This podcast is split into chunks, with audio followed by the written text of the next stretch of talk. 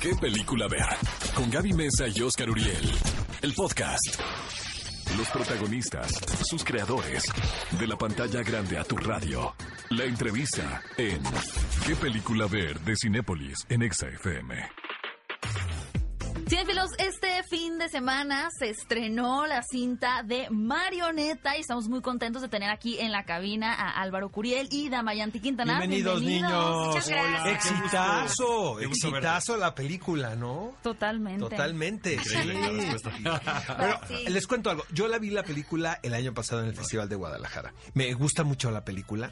Siento que de acorazado a esta película, o sea, diste un que eso es lo padre de los Sí, oye, directores pasaron que 10 años. todo el tiempo se, se estén probando, pero pudiste haber hecho, por decir algo, Acorazado 2, o sea, una película que se pareciera a Acorazado, ¿no? Sí, sí. Ahora son varios temas los que pones sobre la mesa. Y también siento que es una producción más ambiciosa intelectualmente hablando. Sí. ¿Estás de acuerdo conmigo? o No, totalmente. Mira, yo creo que eh, la- eh, tú lo sabes mejor que nadie. Las, en, en este país de las óperas primas, donde de pronto todo el mundo espera ese el nacimiento de este nuevo cineasta y después te conviertes en un viejo idiota.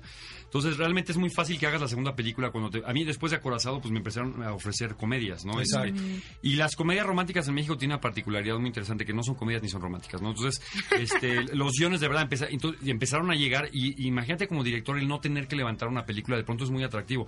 Bendito sea yo, hay una lista importante de películas que están ahí en el panorama mexicano que no hice y que yo iba a hacer. Y yo entendí, gracias, y tú me conoces muy bien la, la carrera que tengo, a gracias a la televisión entendí que en la televisión es donde yo podía ejercitarme y en el cine es donde yo tenía que hacer las películas que para mí fueran significativas.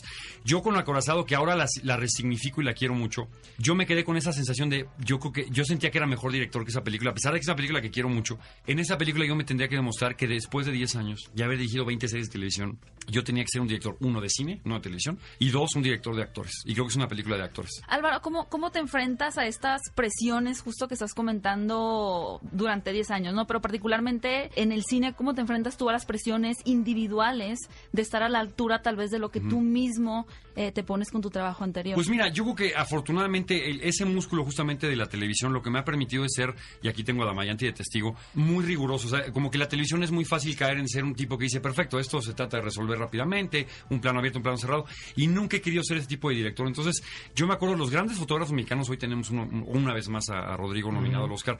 Rodrigo se hizo la publicidad primero en los años 90, cuando no había cine en México. Él y el Chivo hicieron una cantidad de comerciales. Bueno, yo lo que hice es una cantidad de series tremendas, entonces ahí me permití ejercitar esto, pero en el cine fue o, abstraerme otra vez de esas prisas y decir, si tienes que hacer un plano durante cinco horas, lo haces durante cinco horas. Entonces yo con la película, ese rigor lo, lo sufrieron más de uno. Este fue mi pequeña romita, ya sabes, yo, yo enloquecido.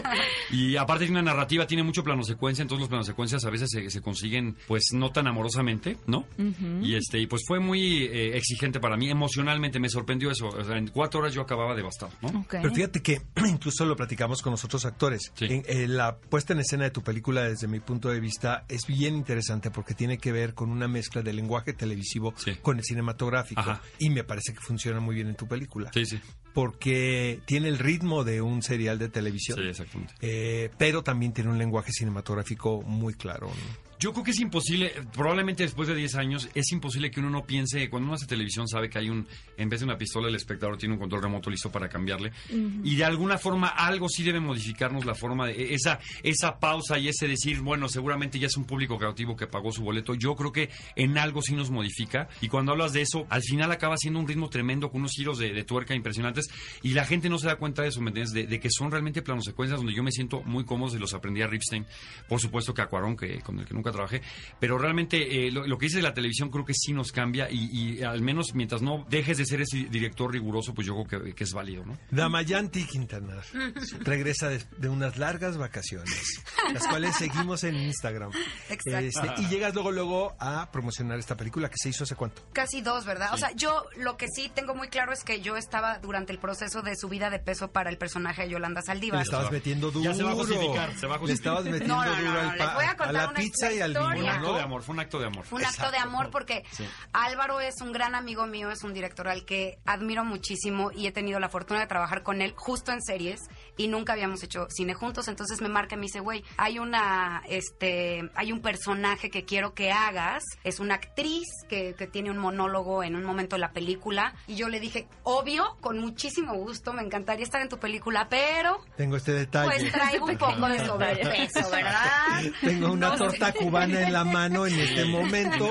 Mientras, hablamos. Mientras dije, hablamos, acabo no sé de ir a... si, si, si- o sea, Te, o sea, te entiendo invito unas perfecto, Krispy Kreme. ¿no? Le dijo. Pero aparte yo no sé por qué eso podría ser un problema en la película que tú viste. O sea, ¿por qué sería un problema tu sobrepeso? Pues mira, Háblalo- Háblalo con la gente, por Un- favor. Uno nunca sabe, pero sí, la verdad es que la exigencia al perfil físico de una actriz siempre es muy grande, lamentablemente, a la mujer en general, Sí. en la Pero sociedad. es que las quieren flacas. Sí, claro, y guapísima y perfecta. Y las mujeres somos perfectas como estamos, pero no somos esa perfección que vende la televisión y el cine muchas Pero veces. aparte, ¿cómo te mete ruido como persona? Totalmente, entonces yo, imagínate, me sentía súper vulnerable y le dije a Curiel, feliz, pero tengo un poco de kilos encima, no te importa, y él, por supuesto que no, quiero que lo hagas Mejor, tú, ajá. no me imagino a nadie que no seas tuyo, me sentí muy halagada, y Sí, no, fue nadie más, nadie más. loquísimo porque llegué al set y yo sin saber qué iba a hacer, Sí, porque sí. me mandó el guion, pero yo. Sí. Curiel, en el guion no dice qué voy a hacer. Yo escribí el monólogo una noche antes, o sea, me lo saqué de la manga. Ajá, entonces yo llegué en la mañana y me lo dieron, así, A ver, de apréndetelo. Sí, sí, apréndetelo. sí, tal cual. A ver si eres tan buena, ¿no? Sí, sí. Exacto, así me puso a prueba y me dijo, este, es,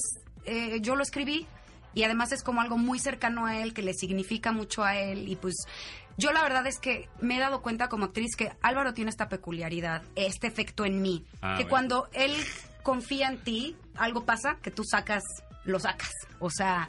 Será un monólogo difícil, profundo, de mucha conexión y, y, pues me dijo tranquila, tranquila, tranquila, pero bueno, yo me sentía como No, nerviosa tranquila. y tal, y esa es mi participación en esta película. Damayanti. ¿cómo es eh, este proceso como actriz de dar vida a un actor también dentro de la ficción? ¿Es diferente a otros personajes? Sí, en este caso fue padrísimo porque fue como recordar mis épocas de la carrera, de actuación, y sí es otra energía, y son otros los sueños, y no es como querer demostrar nada, porque estás enamorado de la profesión y en el salón de clases es el Como lugar para...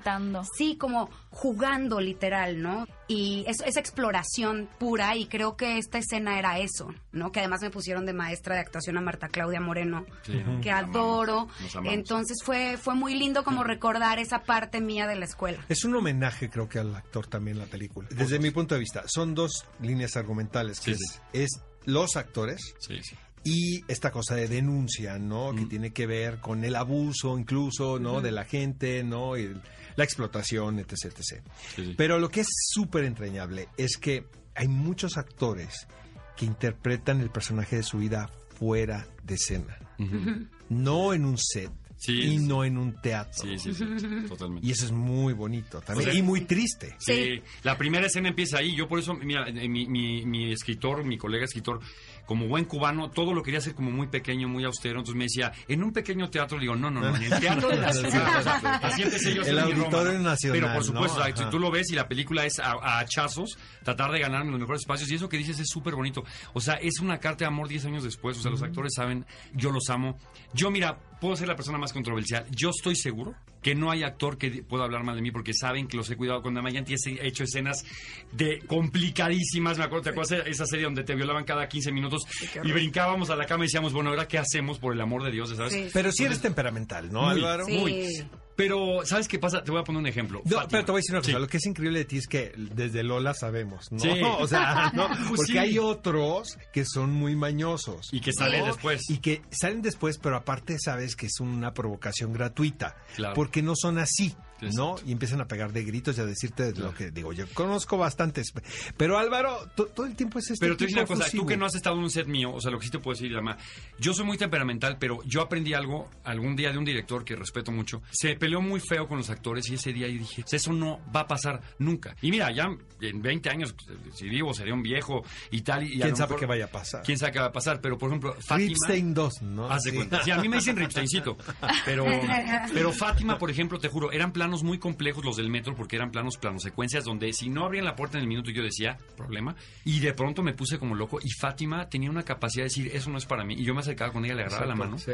y le decía, tú sabes que eso no es para ti. Entonces Fátima ten- entendía perfectamente que ese ambiente medio tenso en ese momento no era para Y no ella. hay que llevarse nada a casa. No, no, pero nunca es con mis actores. Ella está de testigo. O sea, yo puedo hacer lo que tú quieras con mi, con los fotógrafos. La, la cámara, soy tan celoso de la cámara que yo la opero. Y mira que en ese momento tenía a Memo Granillo, que para mí es uno de los mejores, no nomás Excelente. fotógrafos, operador de cámara es único, Memo. Y llegó un momento donde Memo dijo, agárrala, Lord, ya te vi, agárrala, deja de sufrir. Yo me voy al corte a comer. Oigan, chicos, antes de irnos, ¿cómo ven las nominaciones al Oscar? ¿Qué les movió? Mira, Joker es obviamente todo diseñado Es para el este show de Joaquín Es el Phoenix. show- No, y es que Joaquín el trabajo que hace también es brutal. Pero ¿sabes qué Pero pasa? lo hemos visto hacer trabajos así de grandes. De hecho, el mismo. muchas Es que es el mismo trabajo que el de. Master, perdóname. Sí, o sea, el de puede- Ma- yo amo a Joaquín. Master razón. ya era, ya era llevar el cuerpo al lugar. O sea, Joaquín venía preparando ese personaje.